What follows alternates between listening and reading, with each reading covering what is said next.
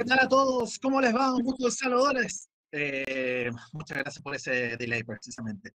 Bienvenidos a Desde la Banca en su formato podcast en un nuevo episodio que va a estar muy cargado a la, jornada decisiva del fútbol chileno con, eh, con lo último que está pasando en la primera B, el último pasajero, primera división. Ya lo vamos a mm, detallar con mayor análisis eh, lo, que, está sucediendo con los equipos regionales en la región de Coquimbo, el calendario del 2021, que ya lo vamos a tener exclusiva, y la teleserie alargada, por decirlo menos, de la selección chilena, que está teniendo unos tintes bastante, bastante raros, por decirlo menos. Pero en todo caso, eh, primero que todo, voy a saludar a los que componen el panel Enrique Pizarro, ¿cómo te va? Un gusto saludarte. ¿Cómo están, chiquillos? Muy buenas noches. Gracias por acompañarnos nuevamente en un nuevo capítulo aquí desde la banca. Muchas gracias, Javier, por la bienvenida nuevamente. Eh, como tú mismo dijiste, va a ser un programa cargado de emociones, digamos, de, de contenido, como a nuestros auditores les gusta, y obviamente con nuestro toque. Así que feliz de acompañarlos nuevamente en este capítulo. Y por otro sector también está con nosotros Juan Ignacio Campos. ¿Cómo te va? Un gusto saludarte. Hola Javier, hola aquí, ¿cómo están? Eh, sí, bueno, ya yo después de lo que se vivió el día de hoy en la definición de la primera vez, puedo decir que soy, o sea, no tengo ninguna posibilidad de tirar mi currículum a, a ESPN Fútbol Club, ya que todas mis predicciones no le, no le acerté a ninguna, así que eh, voy a tener que buscar algún otra mejor profesión, pero de pronosticador de marcadores y de partidos no le, no le achunto ni siquiera ni al comodín del, del loto, sígalo para más consejos, por si acaso. ¿ah? sígalo más. Bueno, antes de comenzar este programa, eh, yo quería dar una, una breve reseña acerca de lo, de lo que ha pasado en esta última semana sobre dos decesos bastante importantes. Eh, uno de ellos es el, el, fallecimiento del gato Mario Ben, que ha dejado por parte, em, que ha dejado este sábado, el, domingo por la madrugada, a través de un infarto cardíaco. Em, falleció uno, el mundialista del año 82 en España. Eh, y como jugador ha estado en varios, eh, varios clubes, como Deportes Concepción, como Ñublense, Lota Schwager, Unión Española, Colo Colo, Coreloa y, la, y retirándose en la Universidad de Concepción en el año 94. Ganó cinco, como jugador, ganó cinco campeonatos nacionales y dos Copa Chiles. Y precisamente ha estado en, la, ha estado en el Mundial de Fútbol del año 82, de destacada participación sobre todo en las clasificatorias. Y también eh, mis condolencias, eh, también el, mi breve referencia al jugador Santiago El Morro García, jugador emblemático, jugador uruguayo emblemático de Godoy Cruz de Argentina, que lamentablemente también falleció, pero el viernes a través de una, de una, de una, de una enfermedad que es bien seria, por decirlo menos, y que lo ha y que todavía debe estar en, eh, estar en boga por el tema de salud mental. Este jugador ha estado aislado del, del plantel, eh, ha estado en tratamientos, pero lamentablemente eh, se eliminó de su vida, provocando, una, provocando un gran pesar no solo en su familia, sino que además en la hinchada de esta, este repentino fallecimiento de un jugador que ha sido reconocido como, un, como uno, de los, eh, como uno de los jugadores, eh, unos jugadores emblemáticos siendo joven, por decirlo menos. Y nada, pues, mis condolencias tanto a la familia de Mario Ben como a la familia de Santiago García eh, por estos fallecimientos que han, que han enlutado una vez más al fútbol, no solo al fútbol chileno, al fútbol sudamericano y esperemos que tarde o temprano tomemos conciencia de, esta, de estas circunstancias y, y, que aboquemos por una, por una mejor salud tanto física como, como mental. en, esta, en estas circunstancias. Cambiamos, de, cambiamos un poco el tema y vayamos precisamente a lo que ha ocurrido en el municipal de San Felipe. Eh, no sé si llamarlo municipal de San Felipe o, o Estadio Javier Muñoz Delegado. Eh, Javier Muñoz Delegado. Exacto. Mm. Porque lo, lo, que ocurrió en el Valle de la Concagua eh, ha sido bien, bien digno de, de, decir de que hubo una gran final. Y es que Deportes Melipilla es el último pasajero hacia Primera División y va a estar acompañando a Ñublense en este 2021. Eh, un, un, campeonato que eh, está muy, muy acelerado, por, eh, por, decirlo menos. Ya con esto se terminó la temporada de la, de la Primera vez. Y viendo el partido, se ha, se ha, dado mucho más emociones eh, acordadas, en, eh, acorde a, lo, a, una verdadera final. Melipilla supo aprovechar eh, la, la, la, ventaja de, de, de, ganar de visita, supo aprovechar precisamente la, las llaves que ha tenido, eh, las llaves que ha tenido, eh, las ha ganado, de, las ha definido de visita y las ha ganado casi todas, por decirlo menos. O sea, las ganó todas. Eh, Enrique, voy a partir contigo. Eh, ¿Qué te pareció el partido en, eh, con, esta, con este triunfazo de, del equipo de los Potros y, qué, esperaste de este encuentro? La verdad que fue un partidazo eh, digno, digamos, de dos equipos que, que buscaban el premio de poder ascender a la primera división el que más buscó fue el que se llevó el premio. En este caso, un partidazo de Melipilla. Partidazo. Partidazo aún así que pudo haberlo ganado 2-0 eh, con un hombre menos. Eh, creo que eh, el equipo de, de, Melipilla, digamos, mostró el hambre y las ganas, digamos, de poder ascender ante una Unión San Felipe que la verdad se, se, se notaba la falta de fútbol. Digamos, eh, Tomás Lanzini, digamos, se vio muy poco en el partido de hoy y claramente el, no, no pesó el cansancio en, los potros que lograron, digamos, llevarse la serie en una definición a penales infartante, donde, digamos, el, su arquero, digamos, fue la, gran figura de, de este partido. Creo que en lo colectivo eh, es un premio totalmente merecido para los dirigidos de John Armijo.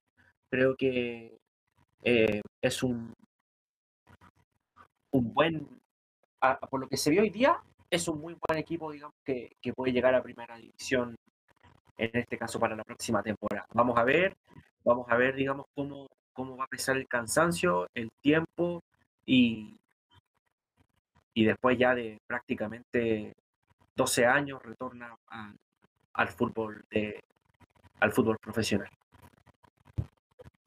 Bueno, 12 años que vuelven al fútbol grande del eh, al fútbol grande de Chile y que se ha visto como, como San Felipe no supo aprovechar su localía, por decirlo menos, eh, teniendo, teniendo un hombre de más en, esta, en, en este encuentro.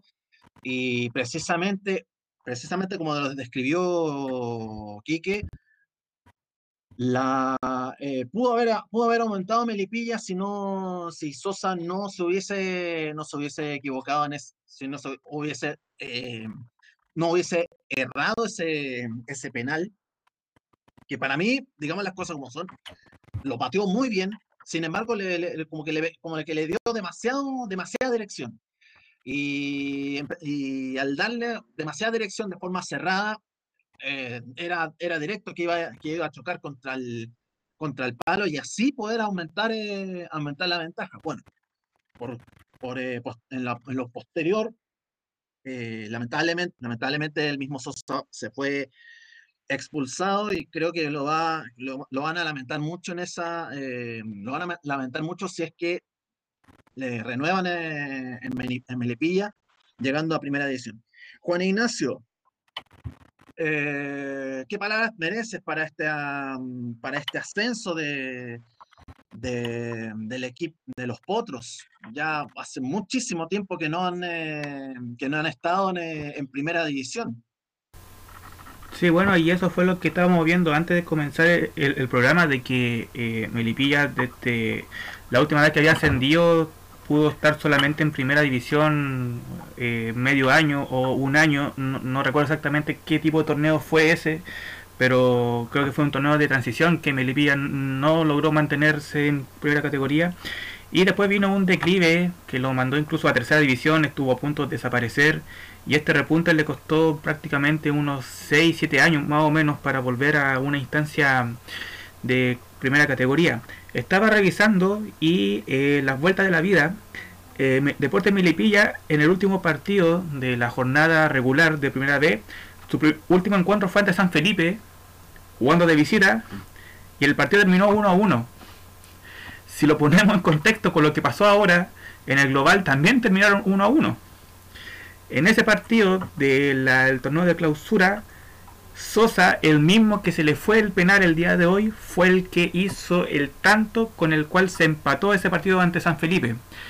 Eh, la vuelta de la vida, eh, en esa oportunidad le tocó acertar, esta vez no tuvo la misma suerte. Pero bien, o sea, Melipilla fue un equipo que yo creo que muchos no daban como candidato. Eh, primero digo la sorpresa de, dejando fuera a un Portomón que era como era una de las posibles eh, equipos que podía ascender eh, el equipo de eh, me olvidé el nombre del técnico y siempre lo aludía. Del Coque con no no no pues el Coque Contreras no es no.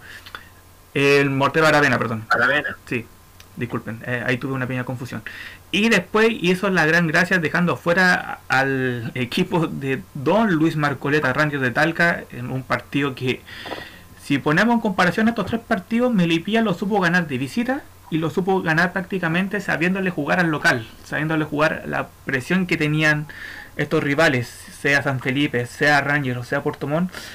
Y aunque me duela, lo tiene bien merecido. Yo no quería que, y debo admitirlo, yo no quería que Melipilla ascendiera por un por una especie de pugna que tuve ahí cuando Coquimbo estaba en la primera vez, pero ya, son cosas que pasan tiene bien merecido el ascenso de Milipía y esperemos que no se convierta en un rayo de Talca, que no sea un equipo ascensor y que el 2022 tengamos que verlo de nuevo en primera vez. Si asciende, si ascendió ahora, eh, mínimo unos dos años para ver si se puede eh, establecer y no tener que estar subiendo y bajando a cada instante en esta división del fútbol chileno.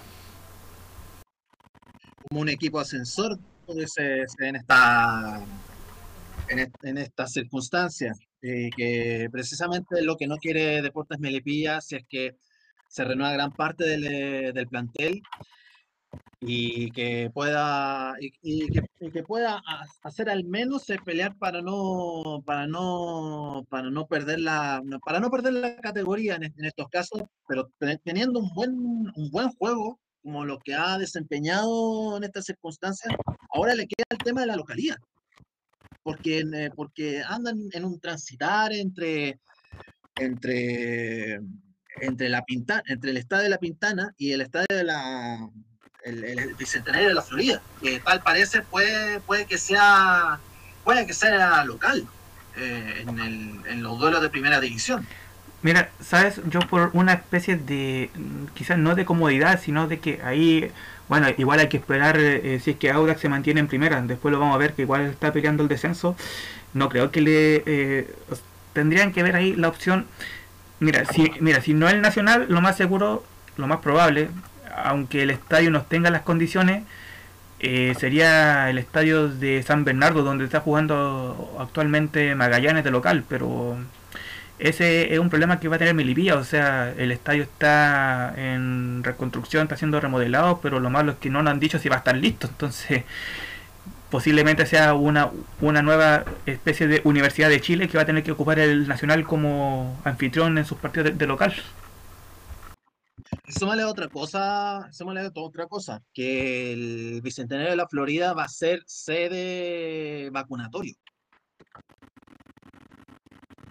También, ¿no? Este de, la, de, la, de las vacunas contra el, contra el COVID-19 Y, en estas, y claramente va, no solo Melipilla, sino también Audax Italiano va a tener que buscar, eh, va a tener que buscar eh, algún, algún lugar, probablemente vaya a ser la Pintana, por, eh, por, la, por pasto natural, por, no, porque, y, claramente que no va a tener público este, este 2021, por decirlo menos, y que lo más, lo más probable es que se juegue e, esos partidos en cancha neutral. O a, no ser que tenga, que tenga algo eh, con, con, el Estadio Nacional, pero yo lo veo muy poco probable en esta, yo, en esta circunstancia. Yo creo que tiene dos alternativas, o juega en la Pintana o puede jugar en la Cisterna, en el Estadio Palestino.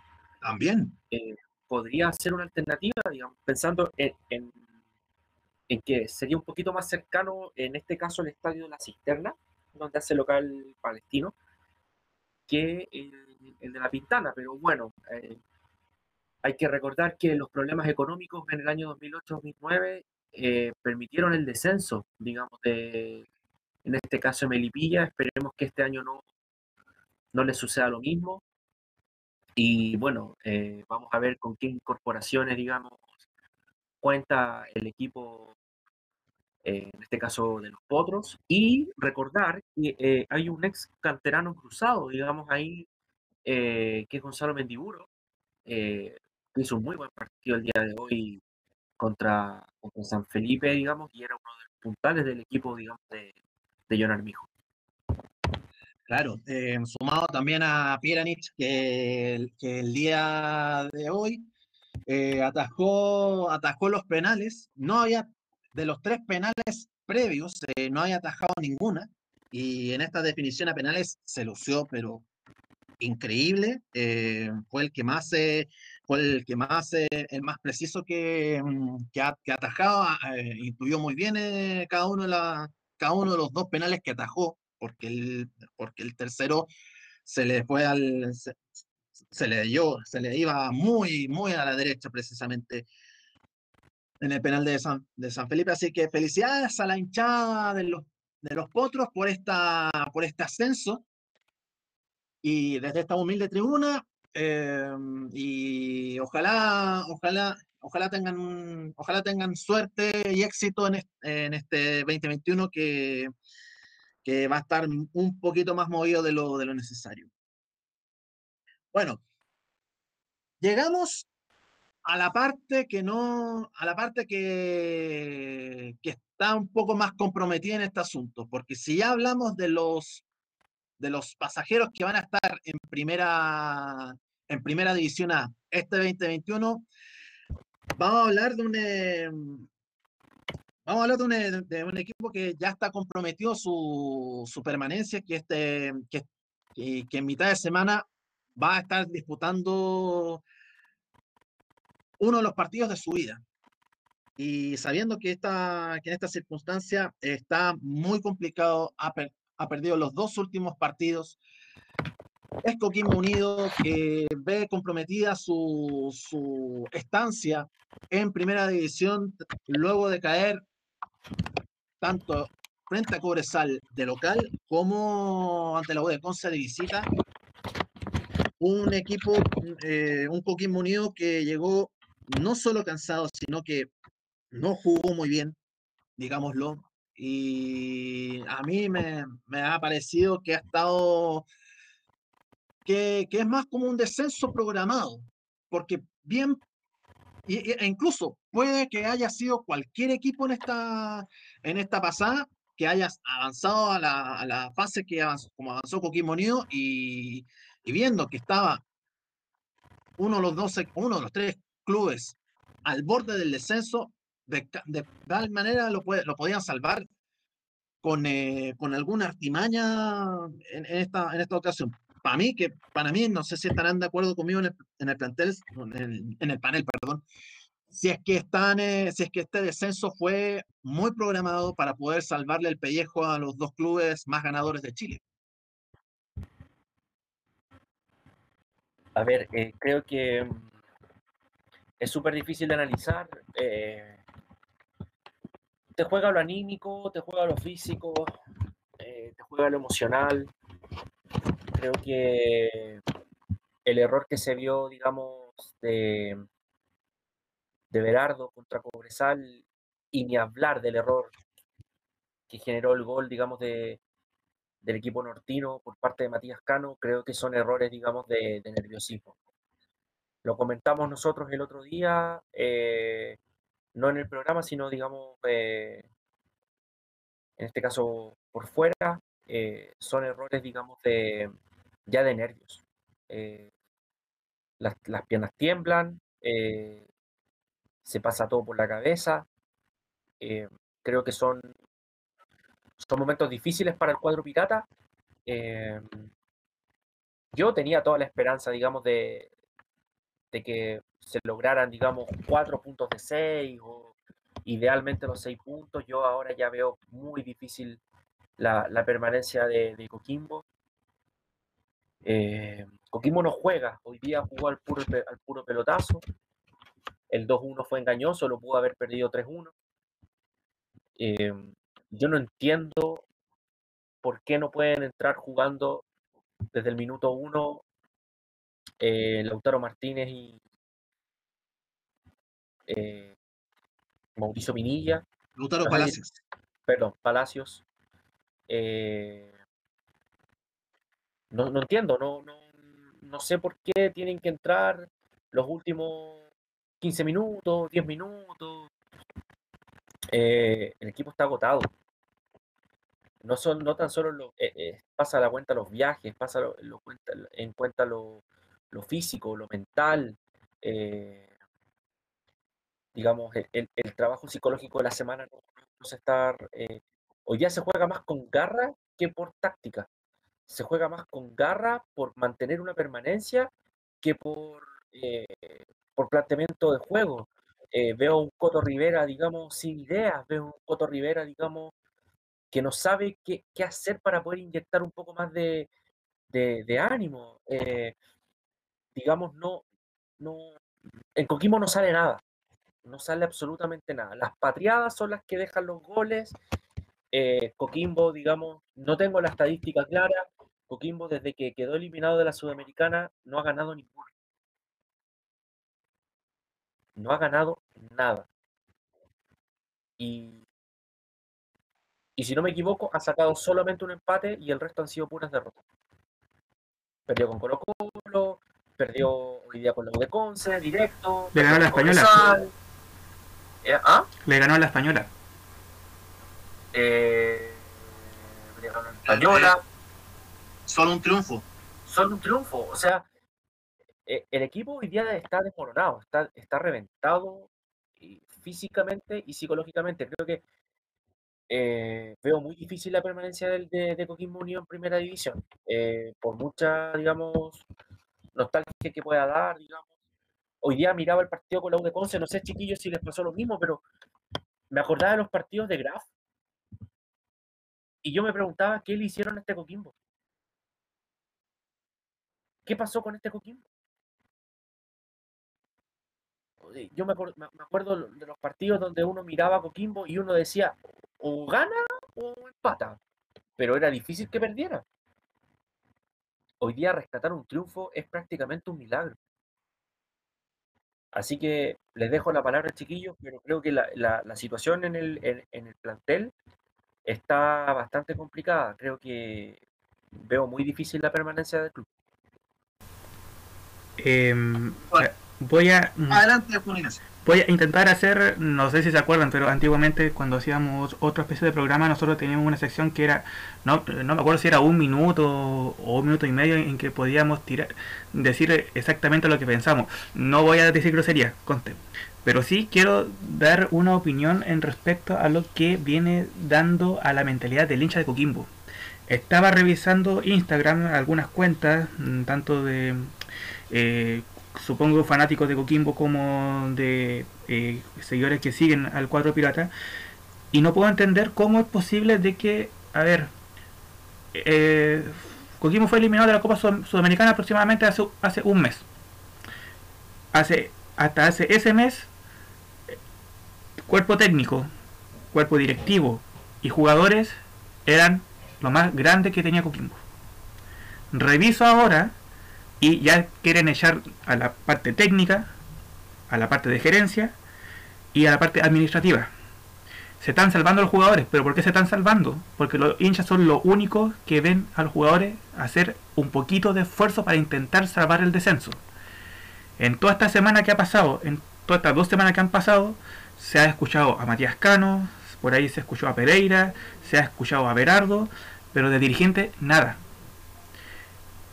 Cierto, los dirigentes no te juegan partidos, pero por lo menos date un, un minuto de decir, nosotros apoyamos a este plantel y le damos todo el apoyo para, para que hagan todo el, el esfuerzo necesario para que puedan salvarse del descenso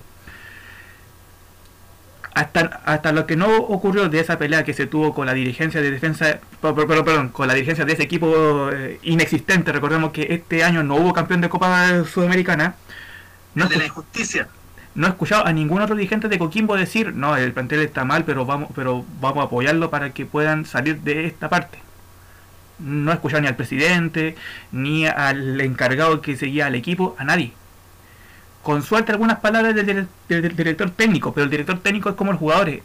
Ellos están agotados, están agotados eh, por estrés físicamente, mentalmente.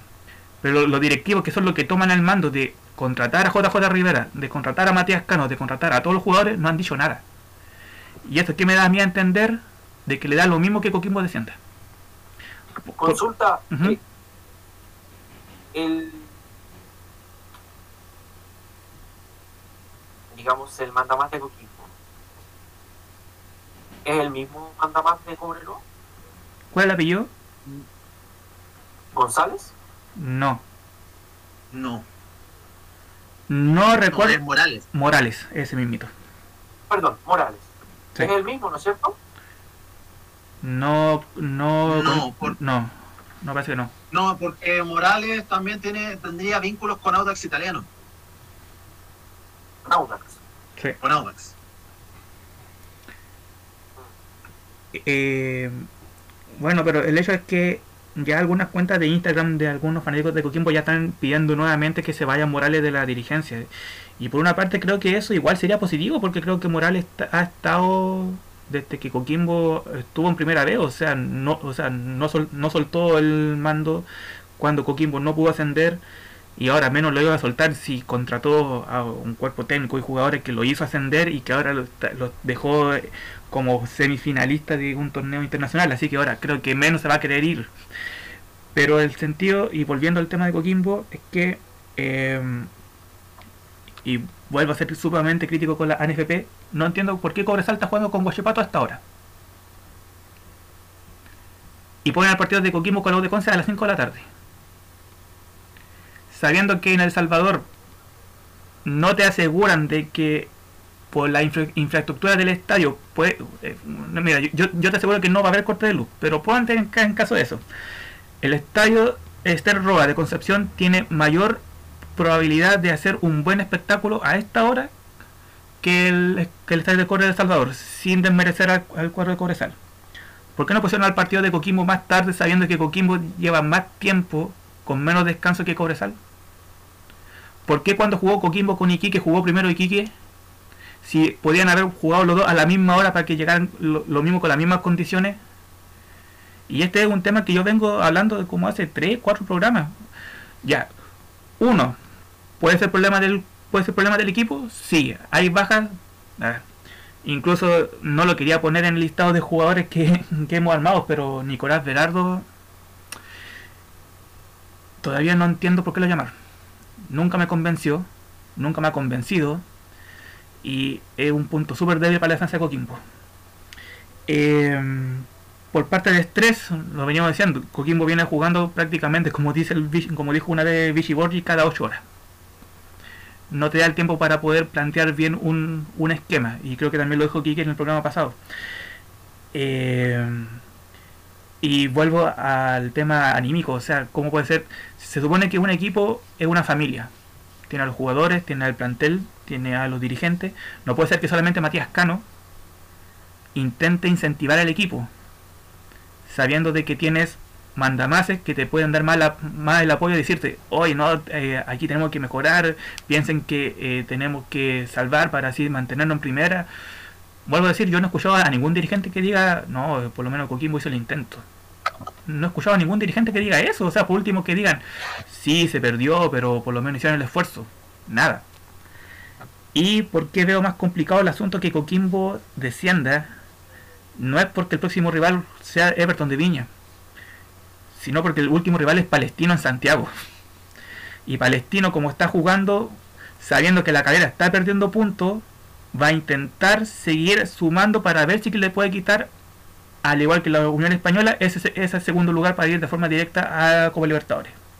Así que Palestino no se va a ir con, un equipo menor sabiendo que Coquimbo puede estar peleando el descenso. No, Palestino te va a jugar como te juega ante Católica, como, eh, como te está jugando toda esta última fecha. Con Everton quizá se haga el milagro y que, le, saque tres puntos. Pero con Palestino no, no, te lo vas a sacar, ni menos si no tienes eh, el, descanso para no jugar como jugaste contra Cobresal, para no jugar como jugaste contra la U. Así que, bueno, si, el único milagro sería que Iquique pierda este fin de este fin de semana, esta mitad de semana ante Audax en Santiago y que no gane en casa ante Santiago Wander. Lo primero se ve más accesible, porque Audax Italiano va a ir con todo a sacarle aunque sea un punto o ganarle a Iquique para así eh, salvar la categoría. Pero si vieron el partido ayer contra Colo Colo y si vieron el partido contra Coquimbo, Iquique se hace súper fuerte de local. Así que Wander no le veo ninguna... Puede, ser que, puede ser que le saque un empate. Pero Coquimbo la tiene más difícil jugando de visita ante Palestino. Así que Ojalá ocurra un milagro, pero parece que vamos a tener nuevamente, aunque no nos guste, un equipo en primera A y otro equipo en primera B este año 2021.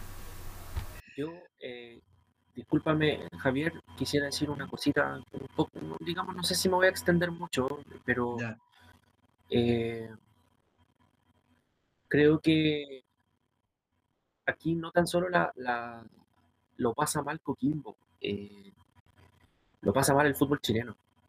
Hoy día ir a campeonato internacional, en lo económico, no, si bien es positivo, pero mientras no tengas un, una asociación de fútbol que te apoye, no vas a llegar a ninguna parte.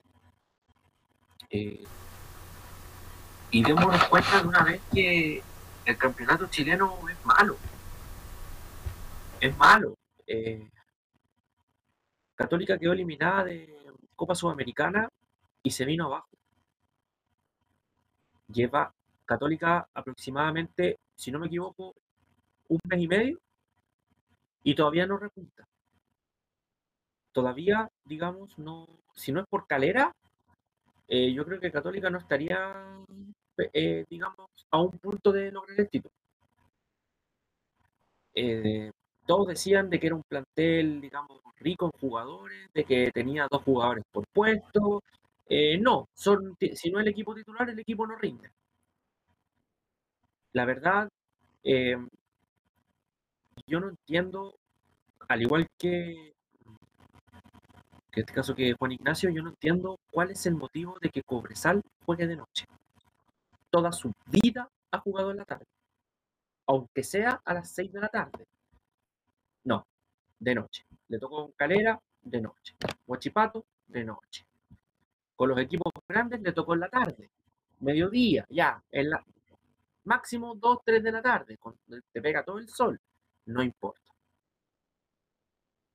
Pero creo que hoy día eh, Juan Ignacio hacía mención a Matías Cano. Yo creo que Matías Cano es el único que tiene el ADN de Coquimbo Unido. No veo a ningún otro jugador con ese ADN ningún jugador que quiera ir hacia arriba, ningún jugador que diga me quiero poner el, eh, no quiero descender. Porque saben, si saben que descienden, por ejemplo, voy a ser súper eh, franco, los Joe Abrigo, los Farfán, va a venir la grúa y se los van a llevar. Va a venir un, equipo, ¿no? Eh, un Lautaro Palacio, vamos. Un Pinilla, vamos. Y, y lo tiempo que va a pasar, se va a despotenciar al único que importa el día de hoy y veo que el día de hoy le interesa poder seguir sumando es a Matías Cano. Y no me interesa si los bichas de Coquimbo me dicen, pero qué estupidez estás diciendo. Bueno, lamentablemente es lo que se ve en cancha. Un Joe Abrigo que no es ni la sombra. Un Farfán no es ni la sombra. Todos juegan al pelotazo. Un Pereira, un Berardo. No juegan. Hoy día no juegan. Quique, ¿Mm? disculpa, eh, eh, disculpa que te interrumpa y fue algo que me olvidé decir en todo este lapso. Eh, cuando hablé de que, eh, a ver, ahora se está demostrando, no, a ver, conte, aquí yo no estoy matando a JJ Rivera, conte, pero aquí se está demostrando por qué JJ Rivera no mantuvo o no se mantuvo en el plantel de Coquimbo después de que lo hubiese dejado en el tercer puesto sin poder ascender en la temporada creo que fue 2015-2016. Se está demostrando, a ver, sumando la condición de que el plantel está agotado, pero se está sumando la idea de que los primeros partidos te jugó de una forma, ahora prácticamente te está haciendo la gran Quintero de Colo Colo, que en todos los partidos, pero conte, por un asunto de poder darle descanso a los demás, te está armando formaciones de que él no usaba. Si no me equivoco, y si el canal del TNT era, fue correcto, hoy prácticamente creo que usó un 4-5-1. Yo no me acuerdo haber visto a JJ Rivera antes de este partido usar esa formación.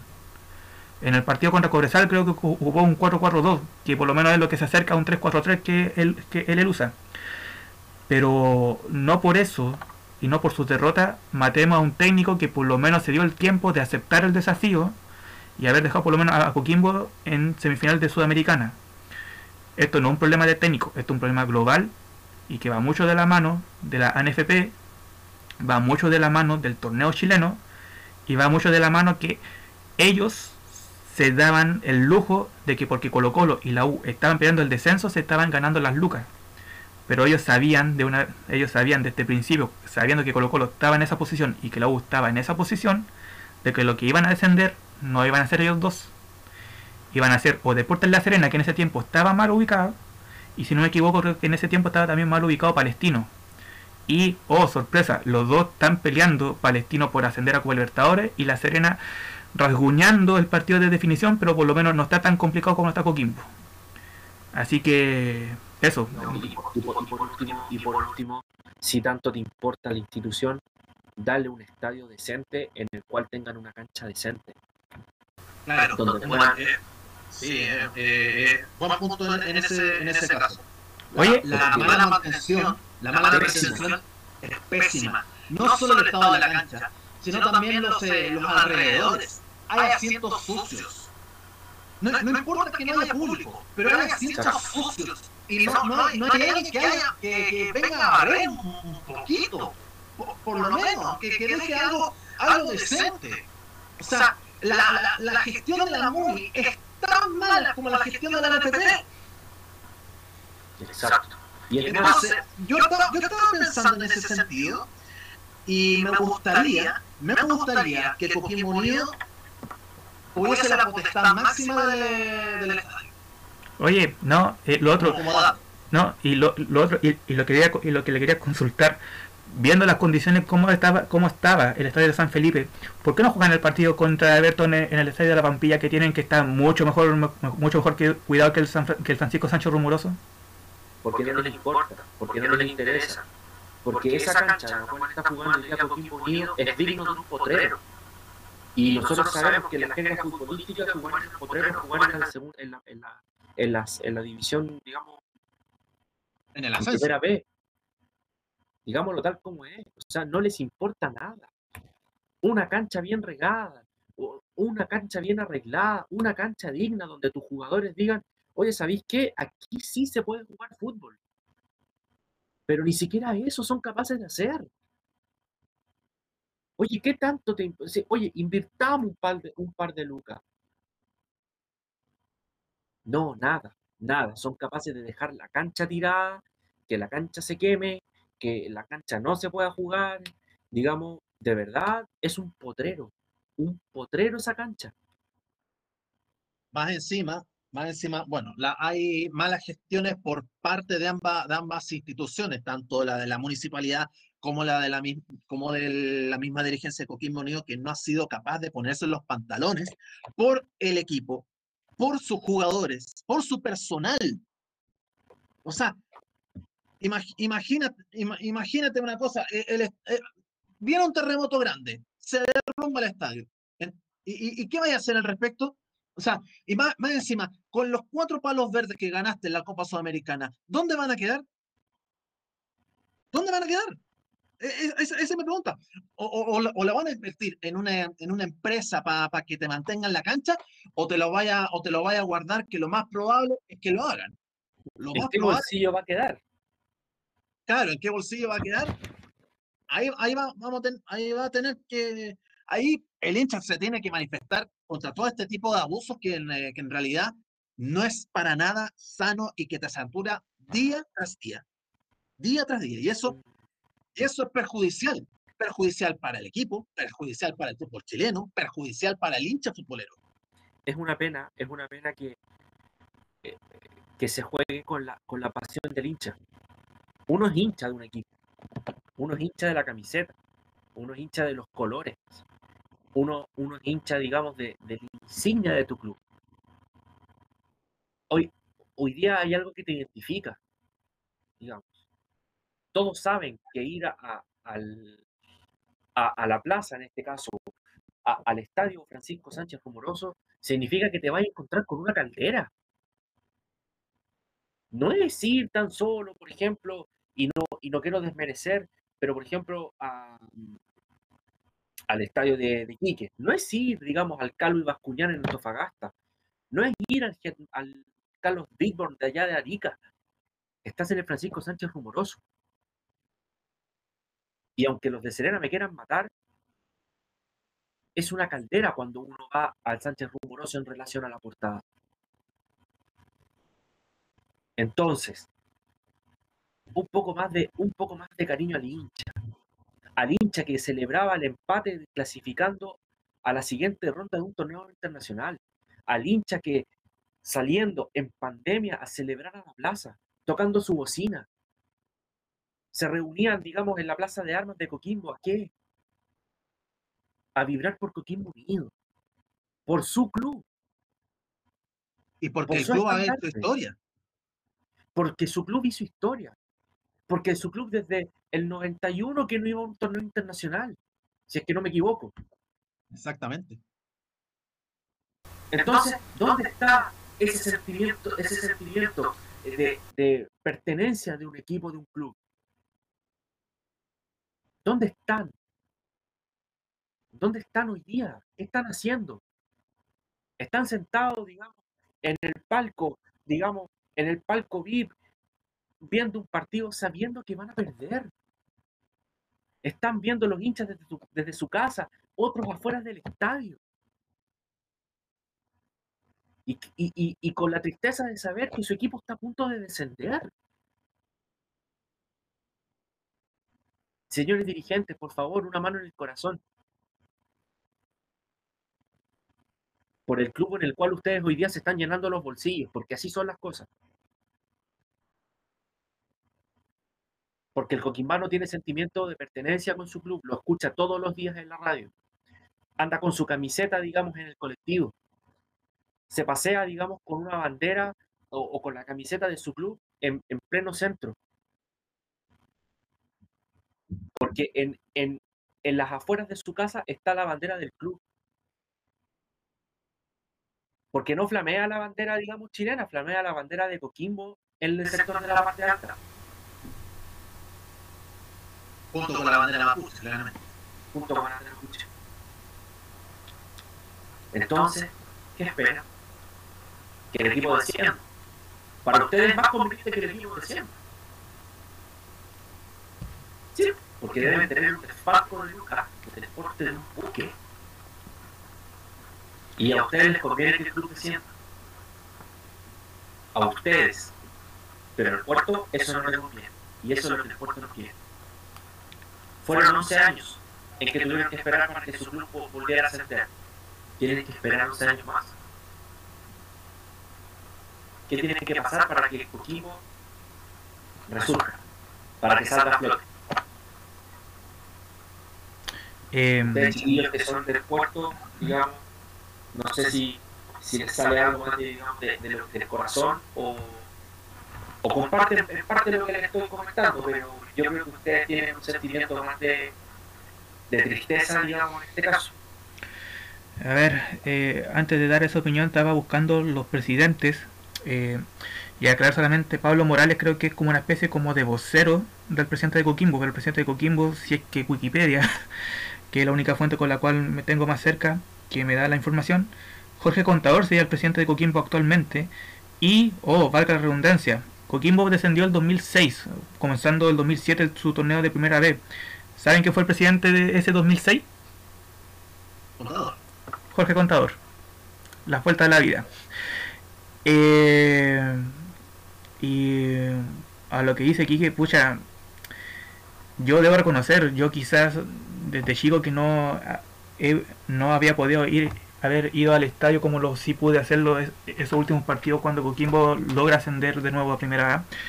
Pero yo no podía ir por, porque no quería, o sea, no, no, o sea, a ver, no podía ir al estadio no porque yo no quería ir, sino porque por, por estudio, por trabajo, encima me, me ponían los partidos de Coquimbo los sábados en la tarde, justamente en horas de trabajo en el cual yo no podía faltar a la pega. Pero los últimos partidos con el cual Coquimbo logró ascender, a excepción del último que fue ante Puerto Montt, que por problemas de entrada, después de una súper buena organización, en la cual esa reventa increíble, mm, no entiendo, no, eh, no entiendo cómo ese día eh, le permitían a uno comprar hasta 10 entradas y después pasó lo que pasó. Eh, tuve la suerte de ver los partidos ante Arica, eh, ante Cobresal si no me equivoco, y tuve la opción de viajar a Santiago, a, ese partido que se jugó ante Melipilla, que supuestamente ahí muchos pensaron que Coquimbo iba a ascender y por un empate no se logró. Pero fue bien penca, por decirlo de alguna forma. Fue bien penca ver como un equipo. Y, pucha, como que, aquí- como que aquí todo está, todo está calzando. ¿Ustedes se acuerdan cuál fue el último logro que hizo Coquimbo antes de descender a primera vez ese 2007? Mm, de adelantar el último minuto. Finalista Apertura 2005. Exacto. Esa final que se peleó contra la Española. Después, el mismo técnico, que creo que fue. eh, no, no- no me acuerdo si era Jorge o René Toro. Jorge Toro, parece que era. Jorge Toro. Jorge Toro. No se la pudo. Parece que fue mucha esa emoción, esa expresión. No, Raúl Toro. Raúl Toro. Raúl. Raúl Toro. Ese técnico no se pudo esa presión de haber llevado a un equipo que no estaba acostumbrado a llegar a esta instancia, en, este, en esta ocasión de playoff, a una final, perderla después de haber jugado increíblemente eh, en Santiago, se perdió de una forma dolorosa unos ante la española y claro, después acá en Coquimbo por una lesión de Marcelo Corrales el equipo se fue abajo. Pero esa presión del equipo y del técnico no se la aguantó y comenzó a caer, a caer. Incluso creo que se tuvo que llamar a Zulantay después que después que despidieran a Raúl Toro y Zulantay no pudo hacer nada más y el, el equipo descendió. Este año prácticamente pasó algo parecido. La diferencia es que Coquimbo no llegó a una final de torneo, pero sí llegó a una semifinal de torneo internacional. Y bueno, aquí el responsable 100% no es JJ Rivera. Ustedes ya saben quién es el principal responsable de esto. Uno fue la dirigencia y otro fue el simpático que se le ocurrió escoger a ellos. ¿Sabéis que yo me doy vuelta y todavía no, entiendo quién fue el dirigente, el estúpido? Y perdón que le diga con esa palabra. ¿Quién fue el estúpido que se le ocurrió presentar a Germán Corengia como técnico? Si ese loco ni siquiera tenía experiencia en primera división A. Y eso fue algo que me faltó decir, es ese programa que tuvimos esa discusión con, eh, con Quique entre Bozán en La Serena y Corenja en Coquimbo. Bozán por lo menos te- tenía la experiencia de tener equipo en primera A. Que le haya ido mal con Barnechea, con Lau de Conce, ya pasable, pero por lo menos sabía cómo se jugaba en primera A. Corenje no tenía ninguna experiencia en primera A. Y te lo llaman para pelear un torneo internacional, que tampoco tiene experiencia. Entonces, ¿qué se le pasó en la cabeza a los dirigentes de Coquimbo para tener, traer ese nombre dejarlo, dejarlo en banca prácticamente casi toda la primera temporada y despedirlo con un 20 como 40 y tanto por ciento de rendimiento. Coquimbo se fue, Coquimbo se está yendo a la B no por JJ Rivera. Por algunos errores de, de Berardo, sí, pasable. Por alguna salida extrema que te hace Cano, pasable. Pero el principal error acá fue haber contratado a un técnico que no tiene experiencia en fútbol internacional, en fútbol chileno, en fútbol, de primera. Anécdota, y esto no me lo voy a sacar nunca a la cabeza el año 2018, cuando esto estaba comenzando, perdón, 2019, 2019 voy de paseo eh, a los Andes y una persona ahí que era hincha de San Felipe que me ve con la camiseta de Coquimbo me dice, oiga, ¿cómo ve a Coquimbo? Yo le digo, no sé porque no sé cómo el técnico. ¿Y quién el técnico? Germán Corengia. La cara que me puso esa persona no me la puedo sacar de la cabeza. Fue como algo que, oh, la cagaron tenía razón. Germán Corengen, el único partido que ganó fue ante Deportes La Serena por un incidente, por, después de esa falta que Matías Cano tenía que haber sido expulsado. Pero no hizo nada más. Entonces, es bien penca la situación con la cual se va a vivir ahora Coquimbo, porque, como dijo aquí, que se le van a ir los jugadores estrellas. En una de esas, los dirigentes van a ser tan, tan estúpidos que van a echar a JJ Rivera porque no fue capaz de mantener el equipo en primera. ¿Y a quién van a, y a, quién van a traer de técnico? ¿A Solantay de nuevo? Entonces. Eh, mira, yo, creo que, yo quiero decir una cosa. Pinilla, Palacio, Aulio o Farfán, uno de esos cuatro, uno de esos cuatro. ¿Se tiene que quedar? No. Yo estoy seguro que uno de esos cuatro se va fijo a la otra situación social que se mantiene en Fijo. Totalmente. Farfán, te apuesto. Lo que están haciendo, lo que están haciendo hoy día, Unido es lo mismo que está pasando con Cobreloa Canama. Lo mismo. Traen al fantasma Figueroa, no logran nada. Después lo vuelven a llamar, no lo vuelven a lograr nada. Entonces, ¿para qué? ¿Cuál es el fin? El fin es de ellos.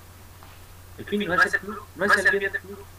El fin son los bolsillos de los mismos yo me acuerdo perfecto cuando dieron el nombre de Coregia como de Coquimbo, ustedes dos chiquillos que son, digamos, de, del puerto, ustedes mismos dijeron en su momento, no necesito saber tanto de fútbol para saber que esto va a ser un desastre. Y ahí tienen los resultados. Ahí están los resultados. Solamente le da campaña de ley. ¿Qué fue lo único rescatable? El Club Monte Serena. ¿Y nada más? Y clasificar a la siguiente ronda de la Sudamericana. Fue lo único que hizo. No hizo nada más. No, oye, disculpa. Y Corenja tiene que agradecer que le haya tocado el Aragua de Venezuela.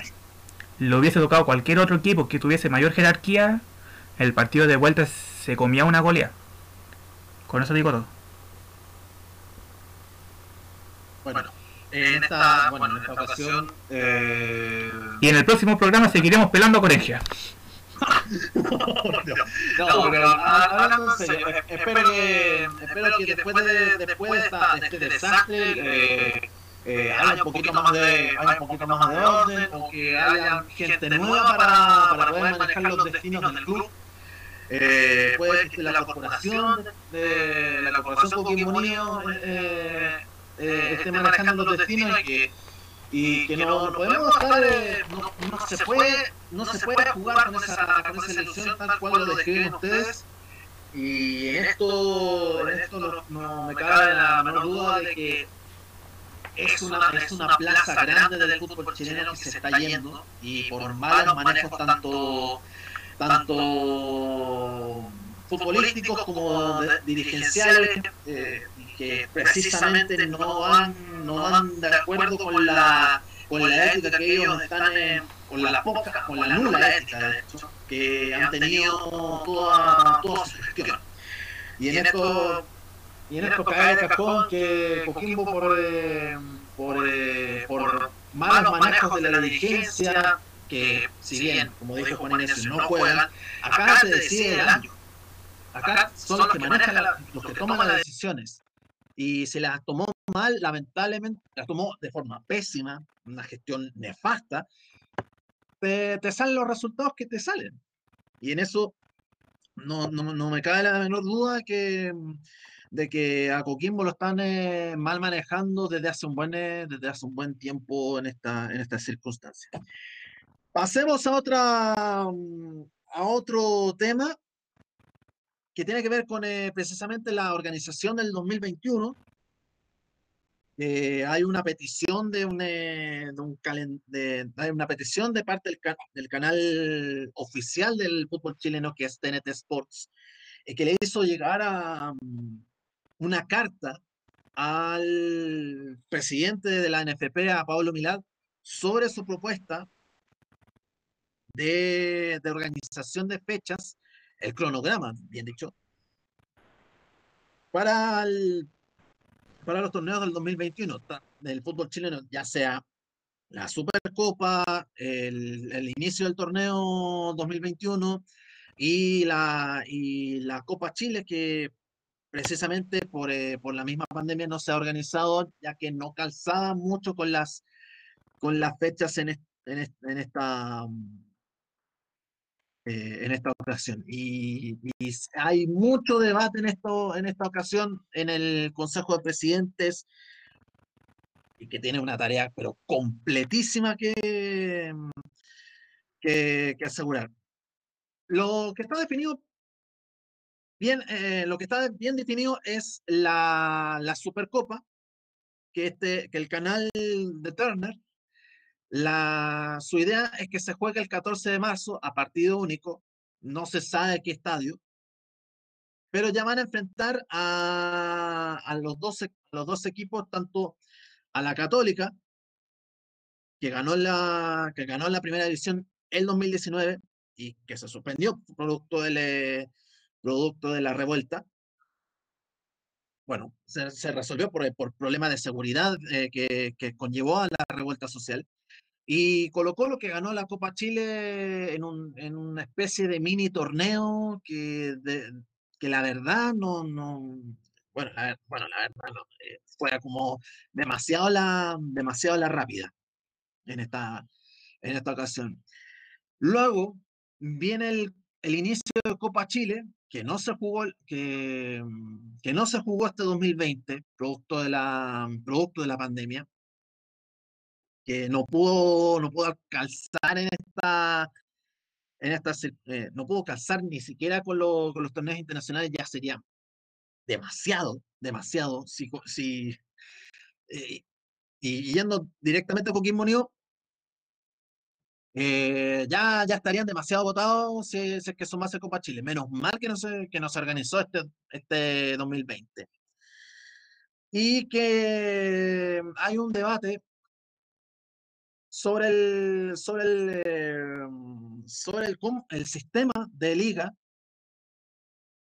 del campeonato nacional, tanto de primera como de segunda, como de la primera vez y la segunda profesional,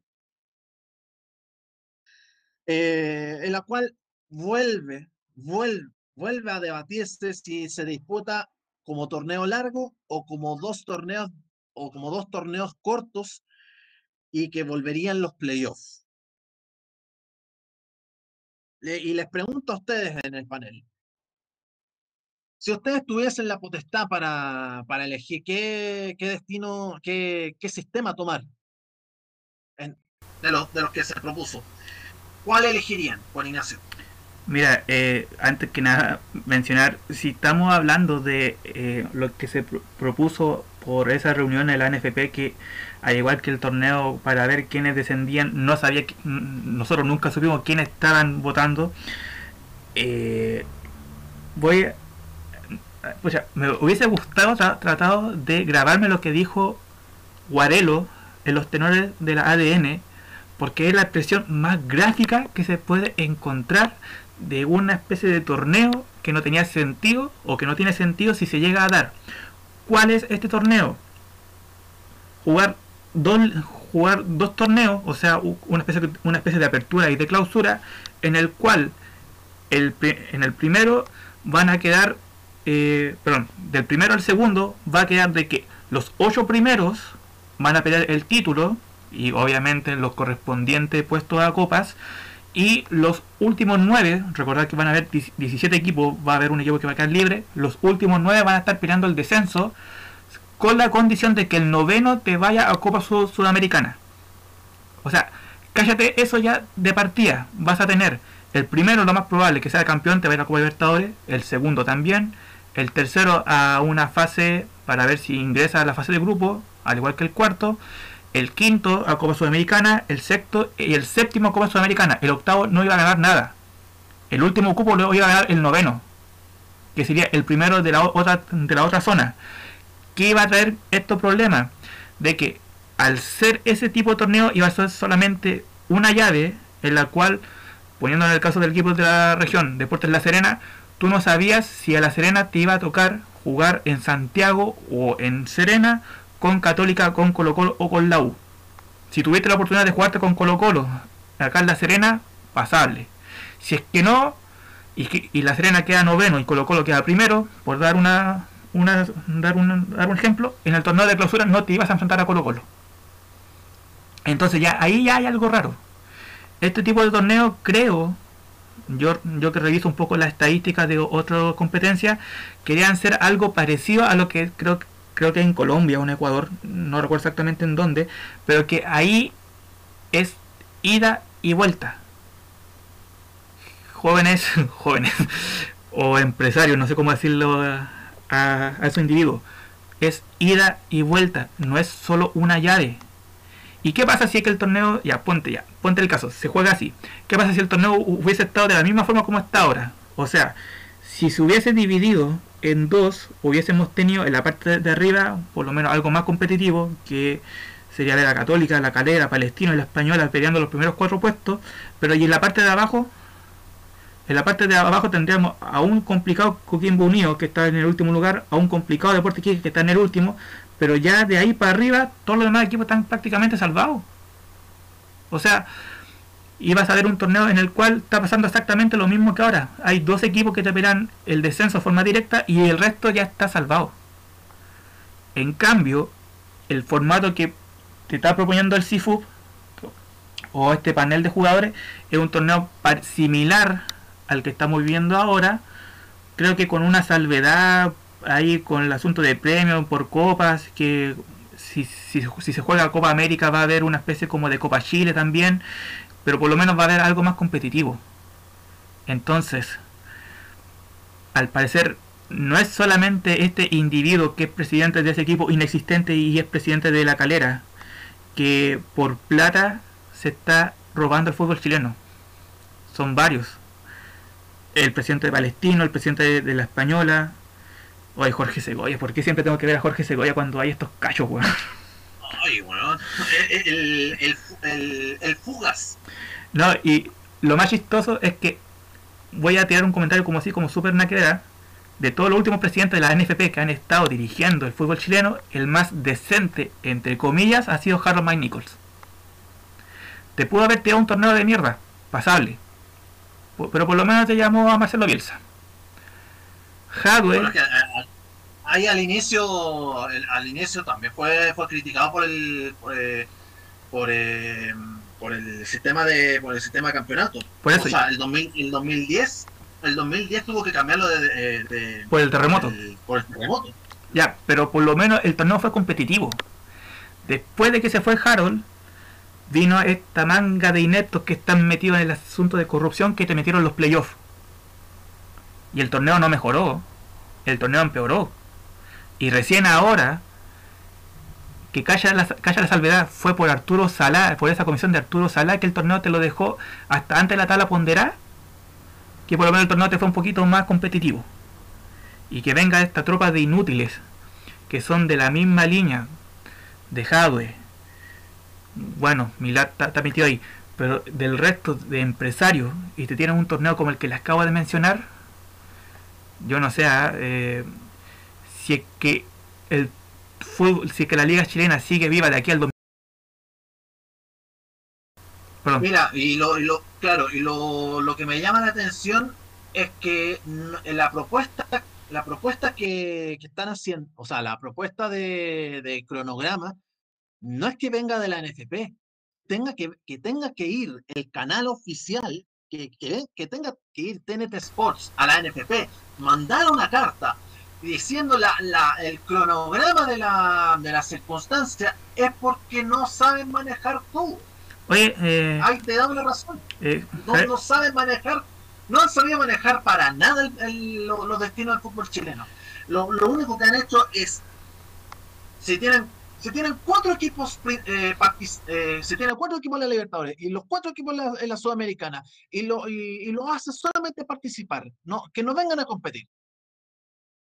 Eh, eh, Te estoy diciendo algo, te estoy diciendo algo, y es que no les interesa para nada eh, manejar eh, manejar el destino. Están ahí por el, por el, por el hecho de, por el hecho de tener un poder y un poder que ni siquiera lo pueden ni siquiera lo pueden manejar ellos mismos. Entonces ahí se, se da una sobrerepresentación y esa sobrerepresentación es la que se está criticando actualmente. Oye, eh, Javier, disculpa, y antes de darle el pase aquí, que tú tienes conocimiento, porque antiguamente el canal del fútbol te da solamente un partido de primera B.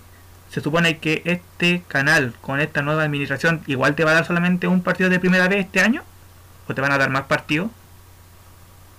No, mira, eh, últimamente había estado dando más partidos.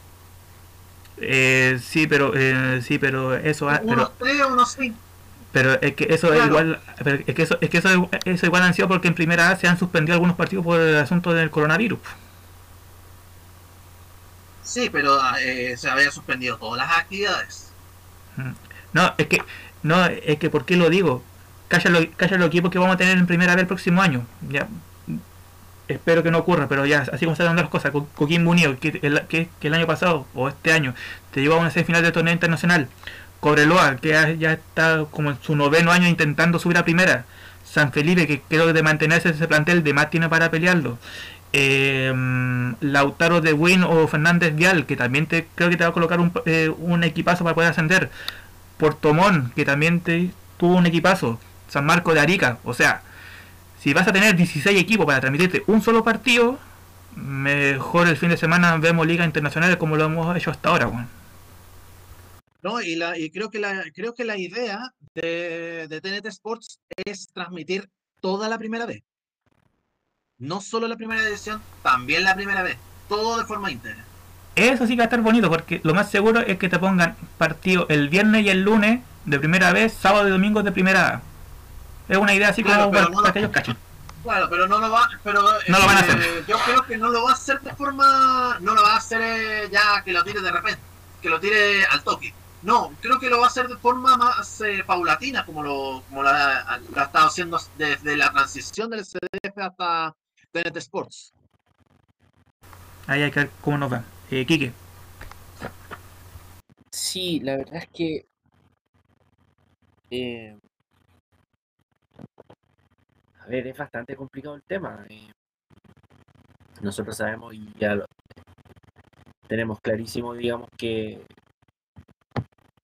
no, importa, digamos, el, básicamente el formato del calendario, porque a ellos no les importa el surgimiento ni del fútbol chileno, ni, ni primera A, ni primera B, así que mientras sus bolsillos se vean beneficiados, lo que el campeonato que venga va a ser lo mejor para ellos. Eh, todos tenemos claro, digamos, de que un campeonato largo le da mucha más emoción. A mí no me gusta el formato playoff. Creo que el que clasifica octavo perfectamente podría salir campeón. Uno muchas veces nosotros lo hemos visto, se aspira a clasificar octavo. ¿Con cuántos puntos clasificamos octavo? No, con 40 puntos ya, hagamos 40 puntos. Y bueno, después en eliminatoria mata-mata, la verdad que no me parece. Eh, a mí me gusta el formato, digamos, de ver los partidos de primera vez. Creo que la primera vez es mucho más emocionante, tiene un fútbol mucho más aguerrido. Se nota, digamos, la, la diferencia, digamos, entre un torneo, entre un partido, digamos, entre comillas, como se llama, de clase A, a un partido de primera vez. Creo que creo que hacen de verdad que es que yo los escuchaba y yo decía, ¿qué más decir si, si lo están diciendo todo? O sea, eh, hacen todo mal, todo mal, todo mal.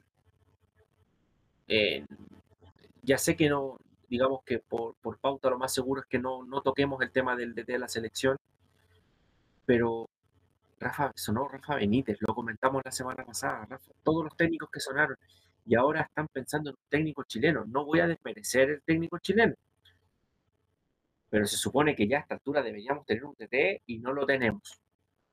Entonces hacen todo mal, no hacen nada bien, en todo se equivocan. La verdad que no han hecho nada productivo en este tiempo. Yo creo que no tienen e, Es como decir, hoy día yo soy el jefe de la empresa, entonces logré mi objetivo. ¿Qué tengo que hacer? No sé qué tengo que hacer. Y como dice el dicho, el que sabe, sabe y el que no es jefe. Y en esto, y en esto, y en este sentido, los si, eh, si, se toma una decisión bastante errada, bueno, de tantas decisiones cerradas, eh, no hay, no hay más causa que darle. el chiste se cuenta solo y, y en esta ocasión, eh, tanto, la, tanto el manejo del fútbol chileno como lo, ha, cómo lo han hecho con, con la decisión del, del del, técnico de la selección, en la planificación se le está yendo, con todo respeto, se le está yendo la mierda. Y eso, y eso cae de cajón en esta, en esta pasada con, eh, con, la no, con la no llegada de Matías Almeida. Eh, las tratativas han sido nefastas, eh, no, han, no, han, no, han, sabido tomar decisiones, no han, no han aparecido de la, no han aparecido de, de por montón y solamente quedan, eh, quedan ahí como una, como, como una frase política bien hecha, eh, pero no hay nada de sustento, no hay, no hay, no hay, no, hay ni una propuesta. No hay una propuesta. Y en eso, y en eso, aquí cae el cajón, pero cae todos los cajones posibles. Cae todos los cajones posibles. Y, en, e, y, y precisamente ya se está devaluando el producto fútbol chileno, tal como se lo han devaluado en otros lados. Entonces, estamos cayendo en la misma. Estamos cayendo en, esta, en esta espiral de mediocridad. Y, se, y, bueno, con respecto a la selección, se le está acabando el tiempo. Viene, va a venir marzo, va a venir fines de marzo y todavía no, no hay DT, no hay, no hay técnico de la, la selección chilena. Eh, tuvieron que buscar a un DT chileno como última opción. Y eso no puede ser. El, podrá sonar, sonar chauvinista, pero el técnico de la selección debe ser un, nacional. Debe ser, debe, ser nacional. Y que debiese ser nacional como primera opción. No, no como última opción. Porque ya está, ya, ya tu gestión es una basura. Pero una basura, pero generalizada. Que ya manchaste no solo, no solo el presidente, ya manchó a la, a la dirigencia y también ha manchado por completo la reputación del fútbol chileno que cada vez veo que no hay, que no tienen ni siquiera las ganas, tal como lo, tal como lo dijiste, que, solo están interesados en las lucas para llegar a, fin de mes y que precisamente eh, se han apoderado de la, de lo, se han, se han aparecido solamente cuando están en los éxitos de aquí cuando están, cuando están en las malas, se, van se van a refugiar a buena parte y, ahí, ¿dónde están? Hablemos, y creo que lo más importante de esta circunstancia es lo que pasó en, em, en La Serena, en el Estadio de la Portada, con la caída del conjunto Paballero ante el puntero Universidad Católica, que eh, este último está a un punto de, tener algo histórico. Eh, si bien, si bien eh, Serena pudo haber, eh, pudo haber dado un, un zarpazo bien importante, lo que llamó la atención es el cambio, es el enésimo cambio de esquema y que precisamente en el juego podrá distar un poco del, del esquema táctico y, de, y por sobre la garra tal cual como lo estaba haciendo la Católica. Y en este preciso instante puede ser un posible campeón y, y, que precisa, y que precisamente Serena aprovechó poco la, aprovechó un poco las falencias que ha tenido la Católica últimamente. O mejor puede ser que Católica haya sido, haya estado un poco más envalentonada y que haya tenido un poco más de ganas, porque Ya se le estaba aproximando la, eh, el fin del fútbol chileno, el fin de, este, de esta temporada 2020. Eh, ¿Qué les pareció el partido en esta circunstancia? Eh, Enrique, tú que estuviste testigo directo de, la, de, de, este triunfo de la Católica o de esta caída ante Serena, ¿cuál es, cuál es tu análisis al respecto del, del partido que se jugó un día viernes? Maravilloso. Maravilloso.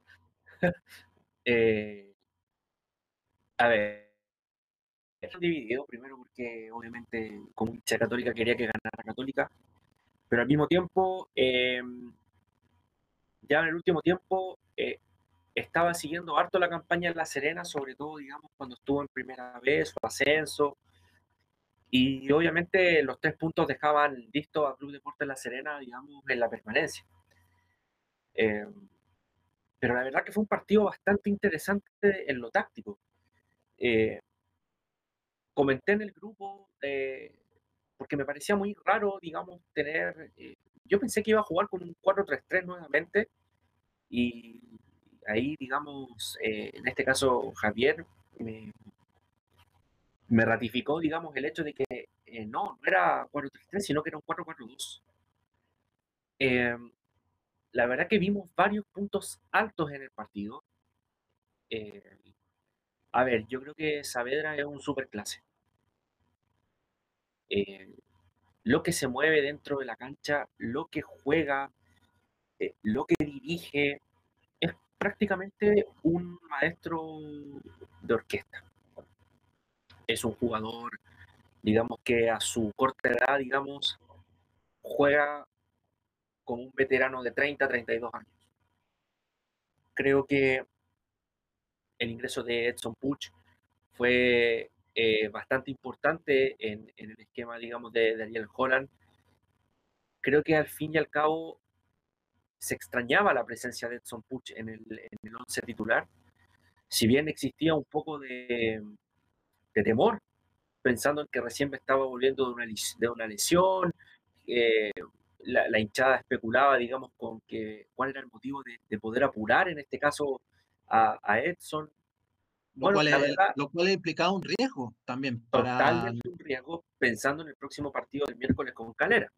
Exactamente. La final con Calera, digo. Eh, se vio un equipo bastante ordenado.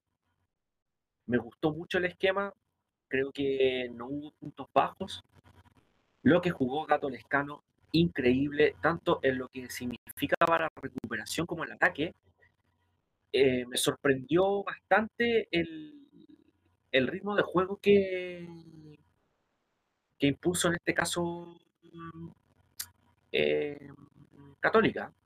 Si bien Club Deportes La Serena no se quedó atrás, fue un equipo, digamos, que, que quería el control de las acciones y en los primeros 10 minutos así fue. Eh, le costó mucho tomar el balón al equipo cruzado.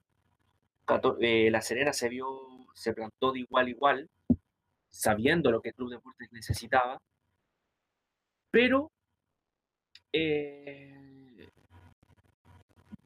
en este caso, eh, Juan Cornejo, eh, luego de una falta hacia Ignacio Saavedra, creo que Juan Cornejo le resultó lo que había intentado en varias oportunidades, que era clavarla al arco. Esta vez le funcionó y creo que también hizo un partido bastante correcto. Quisiera agregar el alza de Luciano Webb en el partido contra Serena, eh, algo que la hinchada ya estaba pidiendo a, gritos, digamos, sobre todo por el bajo nivel que había tenido en los últimos partidos. Muy en la Serena, muy bajo Estefano Mañasco. Eh, era como si estuviera jugando para Católica, eh, la verdad, porque pasó muy poco, se equivocó bastante, no, no fue claro en los pases, tampoco en la subida. Creo que en este caso eh, fueron tres puntos de oro, de oro para la Católica. Valoro el, el esquema táctico de ambos equipos, que los dos trataron de salir a ganar. Fue un partido bastante entretenido y les dejo a ustedes, chiquillos, la opinión. ¿Qué, ¿Qué, creen ustedes, digamos, de lo que fue el partido? Si vieron puntos altos, qué es lo que se debería mejorar y bueno, qué esperamos para el miércoles. Juan Ignacio. Eh, yo debo reconocer que por motivos de pega, eh, los primeros 15 minutos me los perdí, pero después pude ponerme al día. Lo de Cornejo, el primer gol fue un golazo, aunque tuvo después su caída con ese autogol que se, se produjo después de intentar despejar o, sacar el balón del área después de un, después de un ataque del conjunto de La Serena, pero me sorprendió en el sentido de que no sé si puse este tema cuando estábamos hablando en el programa pasado, en ese, eh, cuando le estaba diciendo a Javier que no puede ser que un técnico se acostumbre a, un, a una formación y que en esa formación tengan los mismos jugadores y no te atrevas a hacer cosas nuevas. En, ese, en esa oportunidad yo reclamaba porque no se le daba tiempo a los juveniles y que quizás en ese rato de darle el tiempo a los juveniles no hubiese tenido el mismo cansancio, el mismo agotamiento con, el cual se te lesionó a Wet, con el cual se, te lesionó Fuensalida, con el cual se te lesionó Pucho. Lo que hizo el viernes eh, Holland fue algo novedoso prácticamente. Si no me equivoco, creo que fue un 4-4-2 el que utilizó y no el tradicional 4-3-3. Sí, eh, pero yo creo que más más más que nada, eh, igual como que se matizó un poco el, el, el, 4-4-2 al 4-3-3, retrocediendo un poco a Diego Valencia como media punta. Claro. E, eso es lo que me llamó la atención. Sí, ahora, eh, y es un tema que quizá como fanático de la católica eh, y viendo por redes sociales también, no puede ser que todavía sigamos dependiendo de Puch y de Fuensalida para dar como un orden a un plantel de que sin ellos prácticamente no, eh, tenían idea. O sea, Lescano el partido pasado eh, intentó hacer algo, pero sin tener a su compañero Puch y Fuensalida era como que si estuviese jugando a ver a que ya tratemos de hacerle llegar un, pase a San Pedro para que él para, que él lo termine no sé eh, ese, es el problema que le veo a, esa formación tan acostumbrada a ocupar los mismos 11 se te va uno se te lesiona uno y tú no sabes qué hacer entonces se agradece que fue en salida y que Puch y Lescano también en esta ocasión se estén mejorando al 100% ante un partido tan decisivo como es el del miércoles ante la calera. Si ellos dos no hubiesen estado en condiciones, lo más probable es que después del 1-0 y después del empate de ese autogol de Cornejo, Católica no hubiese sabido qué hacer. Y no por una especie de que... Yo creo que... ¿Mm? No, no, no, a lo que iba, a lo que dije, no es no es porque estaban jugando con la Serena. O sea, con Palestino hicieron algo parecido, pero con Palestino tuvieron que remontar un marcador. En el partido anterior también fue con... Eh, que pasó algo parecido con... Déjame acordar. ¿Hace, hace, cuánto que no jugaba la Católica? ah, eh, con O'Higgins, que ahí prácticamente Católica desapareció 100%. Entonces, y es lo mismo que pasa en el caso de Coquimbo o en otro equipo ya tú tienes un esquema, perfecto, pero intenta que tus demás jugadores, tú no tienes una plantilla de 11 jugadores, tú tienes una plantilla de quizás 20, 18 jugadores, 17 por ahí o menos, pero trata de que todos, todos entiendan lo que están haciendo los 11 en cancha. Si hay que cambiar el esquema, ya tú sabes cómo manejarlo y sabes a quién colocar. Pero si vas a estar con los 11, jugando con los 11 siempre, no cambiándolo, y si te lesiona alguno o por expulsión no está otro, te vas a quedar como quedó Holland en estos tres partidos anteriores.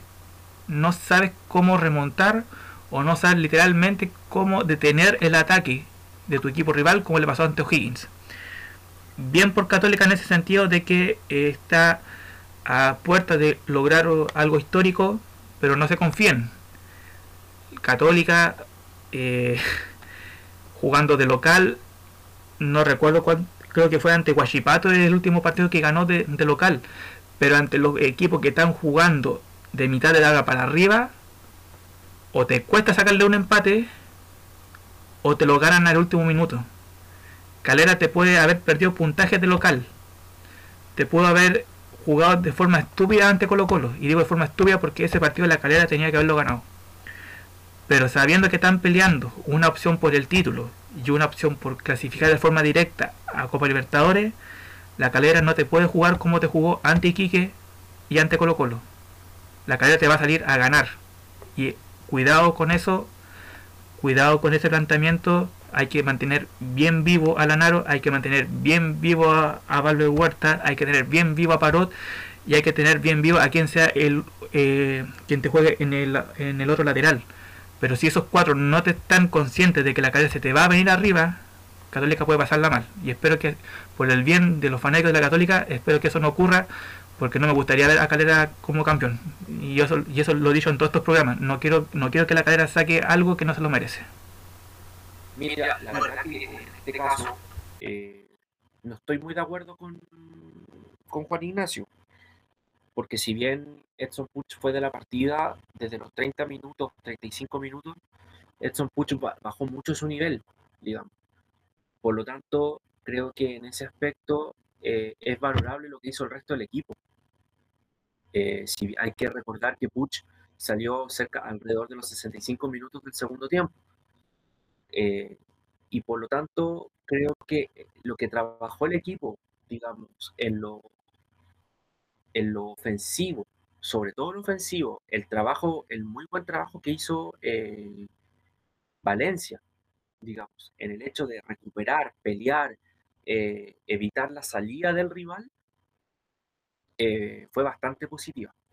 Creo que se vio muy bien la, la opción, digamos, de, esa línea eh, como una especie de 4-4-2, pero como decía muy bien Javier, Valencia un poco más retrasado, porque creo que logró la, la conexión de los laterales con los punteros. Eh, me gustó mucho lo que hizo Lescano. Creo que la, entrada de, de Fuensalida en los últimos minutos fue básicamente para darle un poco de, de minutaje. Eh, concuerdo, pues eso sí, con Juan Ignacio, de que el próximo partido con Calera es muy importante, no por lo que se juega, sino por ante el rival en que se juega. Eh, la verdad es que Calera es cierto, va a salir a ganar los tres puntos porque necesita ganar los tres puntos. Pero también sepamos que Católica sabe muy bien defender los resultados. Si Católica va 1-0, digamos, ganando, no me extrañaría que Holland vea la opción de echar el equipo para atrás. No va a seguir, no va a salir a buscar el 2-0, va a salir a defender el resultado y va a jugar con la desesperación de Calera y Holland va a aprovechar eso para poder jugar a la contra. Creo que por esta vez Holland acertó y leyó muy bien el partido. Creo que ante eso eh, me, parece que es un punto a favor para él. Otro punto a favor, que obviamente uno no lo ve, digamos, a través de la televisión, y que, y que vamos a volver a lo que pasó con Coquimbo y que lo dijo Holland al final del partido, la inclusión de la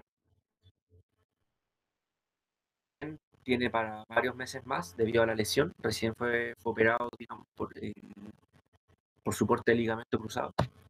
Creo que en este caso eh, el hecho de que haya viajado con el plantel deja un equipo más unido.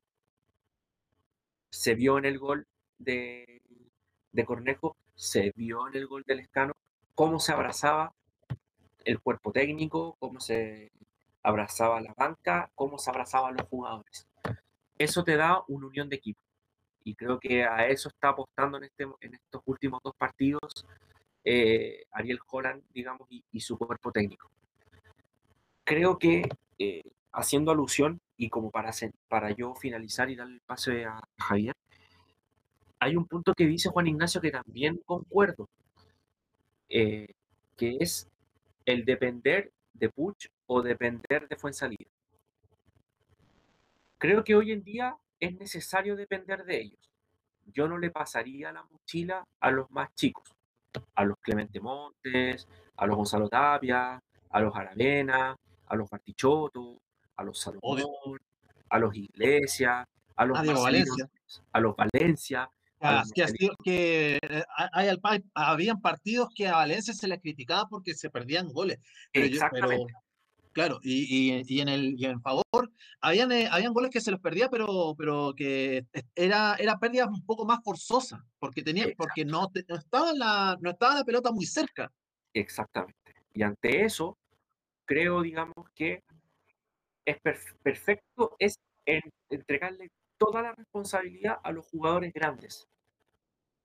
Para el próximo campeonato, es decir, en un par de semanas más, decirle a estos cuatro, cinco, seis jugadores, perfecto, ustedes ya saben a lo que nosotros jugamos, hoy día ustedes van a tener esa mochila. Porque hoy en el partido eh, contra Serena, claro, vimos a los más experimentados y el equipo funcionó.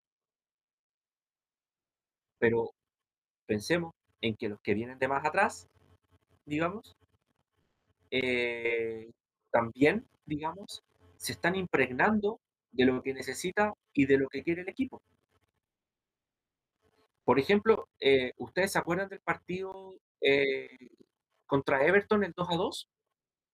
Cuando mm, estaba justo Católica peleando en una clasificación y, se, y Holland no tuvo más, más alternativa de que poner a varios juveniles y siempre se criticó en su momento de que es que ellos no están con el plantel, pero no tienen la mecánica del plantel.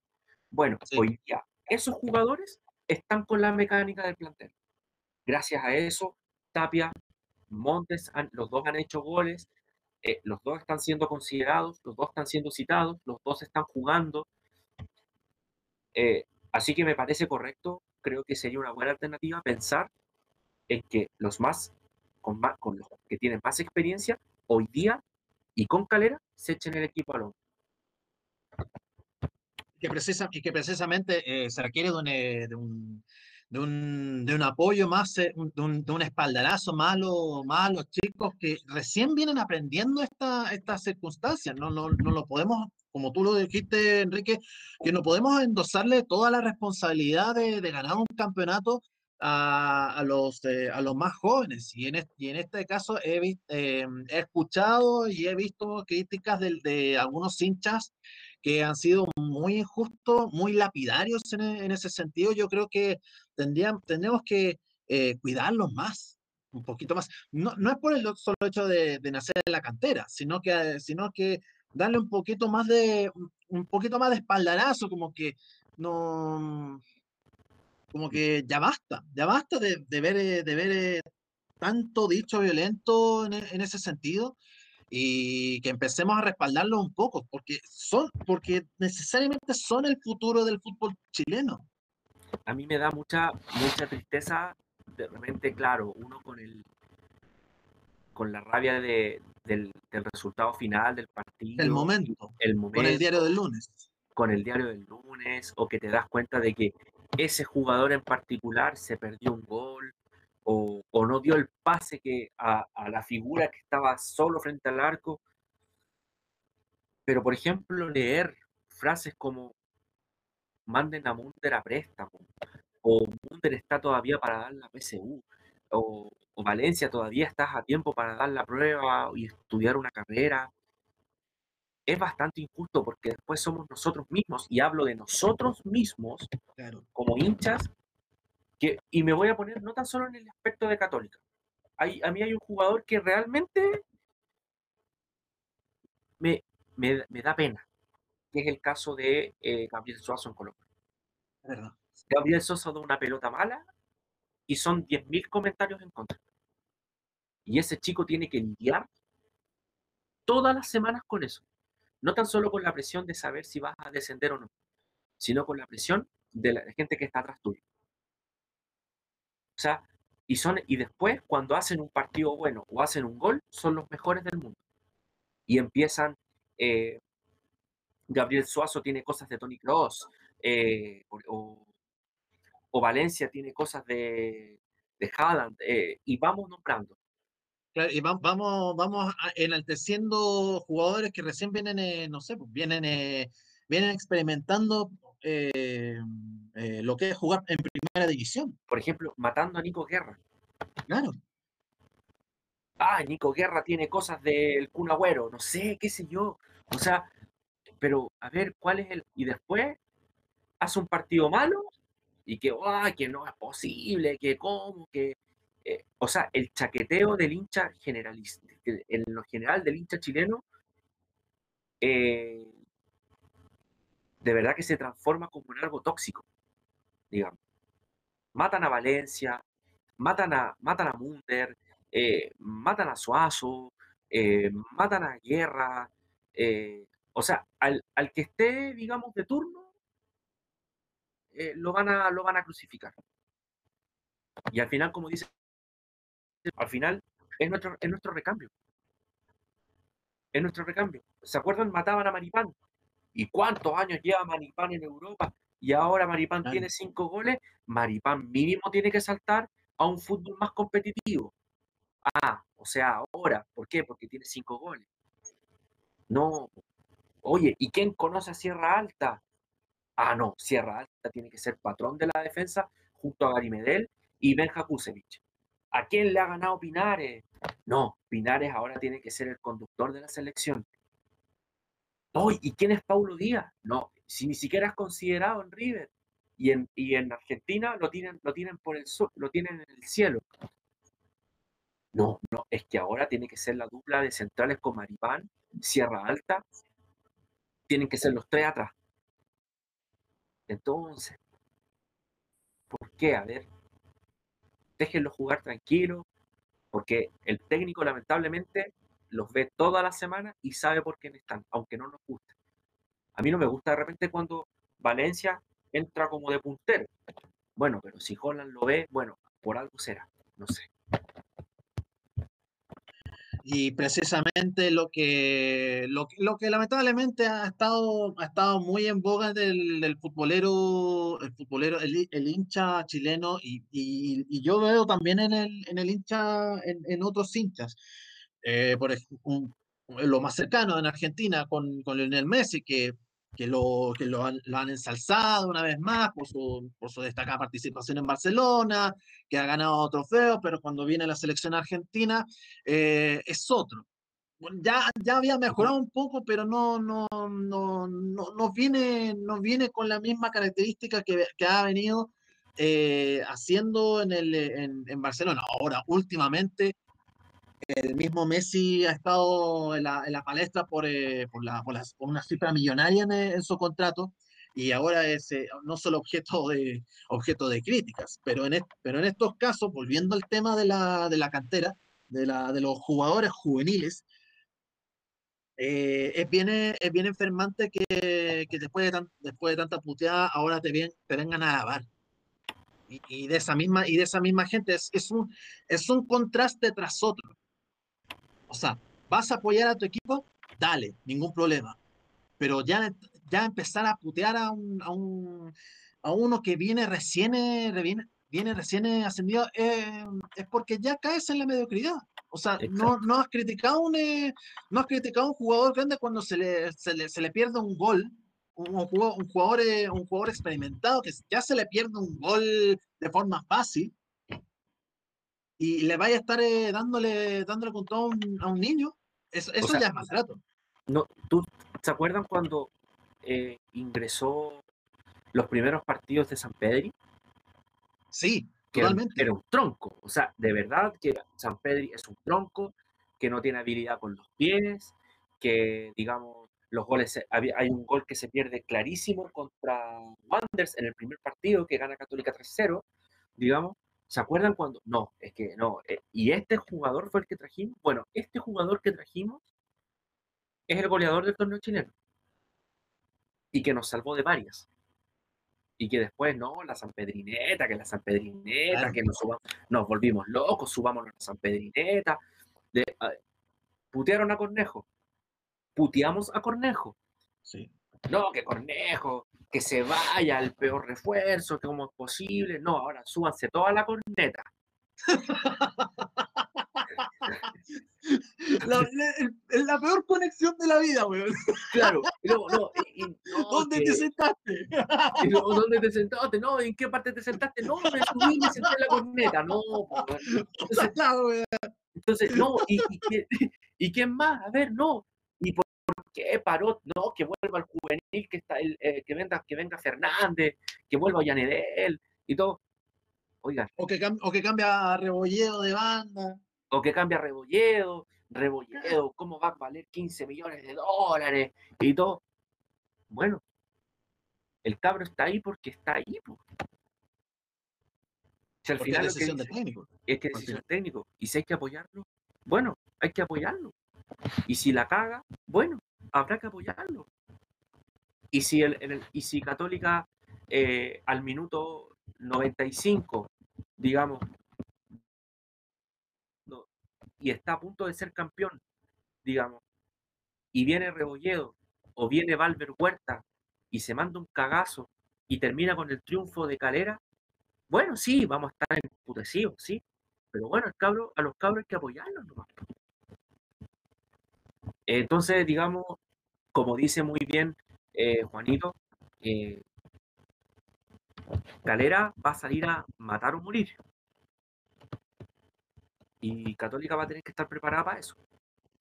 Claro, Pero pero sí, pero el, pero el- hay una, hay una, hay una disyuntiva con el mismo, con la misma calera, que en los segundos tiempos siempre tiende a bajar su rendimiento. A mí, digamos, me, me- me complica, me preocupa eh, los punteros de Calera. Me preocupa en particular Jason Vargas.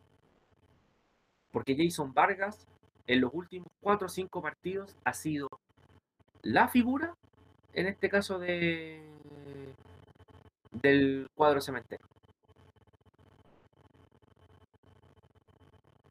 No sé qué, qué- Juanito, no sé qué, si tiene algo que decir, si se nos durmió, no sé. No sé, pero a mí, a mí me preocupa más eh, Juan Leiva. Buen También. jugador también. Buen jugador también. Eh, ha, ha hecho, ha hecho muy buenos goles en, eh, últimamente, pero, pero yo pero sé que sé que en algún momento, sé que en algún momento Calera, eh, como sucedió en el gol ante Antofagasta, eh, si bien, si bien los goles surgieron en el segundo tiempo, es donde más, los últimos 45 minutos es donde más baja su rendimiento. Y es aquí donde, aquí es donde Católica puede, puede dar un golpe de gracia, sabiendo que eh, en cierta, que en cierta parte eh, pueda dar un tiro de gracia. Y puede hacer, eh, puede hacer un tiro de gracia al, eh, a lo que es el destino del, eh, al- lo que es el destino del campeonato y, y que, y que se le está dando. Además, con el punto pasa, la, pasa, pasa a ser directamente campeón. Exacto. Exacto. No- no- Solo, solo un empate y nada más. Nada más que, nada más que eso para poder, para poder lograr un, un histórico tricampeón. Un tricampeonato que no se le había dado nunca en su historia. Y que precisamente este, este- esta temporada 2020 eh, se le ha dado, se le, se le podría dar en, es- en esas circunstancias. Si es que no se da en, el, en, este, en este, este miércoles, se le puede dar el, el próximo fin de semana. Aludiendo, aludiendo claramente, aludiendo claramente lo que, lo que puede pasar en este, en este duelo, el, el partido de, la, del- de mitad de semana. Bueno, ah, cerramos el programa, de, el programa del día de hoy. Eh, ¿Algunas últimas palabras al respecto, Enrique Pizarro? No, eh, la verdad que nuevamente muy agradecido de que nos hayan podido acompañar el día de hoy. Eh, feliz obviamente de poder compartir con ustedes. Esperamos encontrarnos en una próxima oportunidad. No sabemos si en el próximo capítulo vamos a tener campeón del torneo local o si vamos a tener que esperar hasta el día de los enamorados para saber si, si vamos a tener un fin de semana romántico o no. A puro amor. A puro no, Claro, a puro amor a la copa. como un fan, no, una cosa así. Claro. Totalmente un baño. Eh, Juan Ignacio, sus últimas palabras antes de cerrar este podcast. Resultado que no le interesa a nadie, bueno, a, a los hinchas de Cobresal quizás sí, terminó el partido, Cobresal lo ganó 2 a 1 y creo que con polémica el técnico de Guachipato creo que estuvo a punto de irle a sacar la, la dejar limpiecito al árbitro del encuentro, le sacaron una tarjeta roja por creo que malas palabras, está muy eh, exaltado el ¿Por técnico. intentar agredir? Algo así, pero creo que se dirigía a él no, no con buenas intenciones. Me- Menos mal que los jugadores de Guachipato lo pudieron detener y solamente quedó en palabras, na- nada más. Eh, O sea, palabras crianza. claro, o sea, palabras la chilena. Hay que hacerlo de esa forma. Eh, para el programa, el, lo, lo más seguro es que como tenía la, el, el televisor en mute, no sé, lo- no sé qué fue lo que le dijo, pero creo que no fueron palabras de buena crianza. Eh, el jueves, si hacemos el programa el día jueves, es- esperamos tener campeón del fútbol chileno. Eh, vamos a ver ahí si Coquimbo desciende esa fecha o tiene alguna otra chance de salvarse en la última fecha.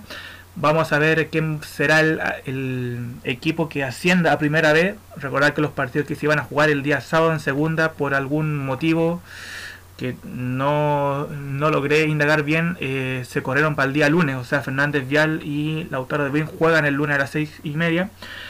Eh, una noticia de último minuto, eh, Racing de Uruguay dejó libre a Manzano, ex jugador de Católica, así que ahí posiblemente hay una opción de que vuelva a su club. Y eh, el listado de, de equipos que todavía no le tengo nombre, tengo unos cuatro defensas. Jonathan Botinelli, La sección suya. Nicolás Berardo, Nicolás Berardo, Marcelo Zunino. Y Moisés Villarroel. Oiga, oiga, carnicero, ¿por qué el carnicero? Y como asistente técnico de mi amigo Oscar Garré, habíamos dicho el programa pasado Andrés Aspergis y se lo merece. Se lo merece. Se lo merece. Mario Salas. Hoy día perdió. Hoy día, eh, como, le, como le decía a Javier eh, antes de comenzar el programa, malo que lo alu- aludieron como un dios, como un salvador. Primer partido pierde 1-0. Se va a perder. Oh, lo, lo que no saben es que hizo, hizo descender a un equipo en Perú, en Perú, el, el más, eh, un equipo grande del Perú. Y dejó súper mal, y dejó súper mal parado a un equipo acá de Chile también, Colo Colo. Uh, totalmente. E- e- Ese de- debería estar, no sé, al menos dos años antes. Mínimo.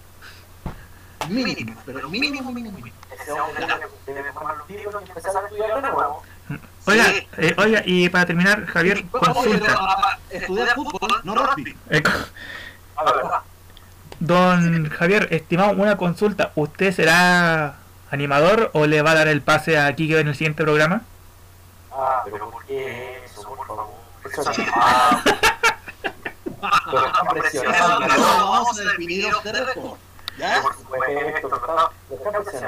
Esa es una es, ese es un estilo de pregunta. Esa es una pregunta de estilo Camaño en fútbol en ESPN Fútbol Club, weón. Pregunta al estilo Camaño. Igual que los periodistas preguntando en el ministro París, weón, cuando Chucha va a la vacuna. O preguntándole por el permiso de vacaciones. ¿Lo van a sufrir o no? Da igual. Claro. Y después se va la rama, como- le gusta estar de fondo con el con árboles, weón. No, impresionante. Le, le, la weón. No. Se va la pero usted me está reclamando Pablo. O, sea, no no. No. Ya. Cerramos. Espero que disfrutado este podcast como lo hacemos nosotros. Muchas gracias por sintonizarnos en esta oportunidad. Nos vemos a mitad de semana. Cuídense más que nunca. Nos vemos hasta la próxima. Chau.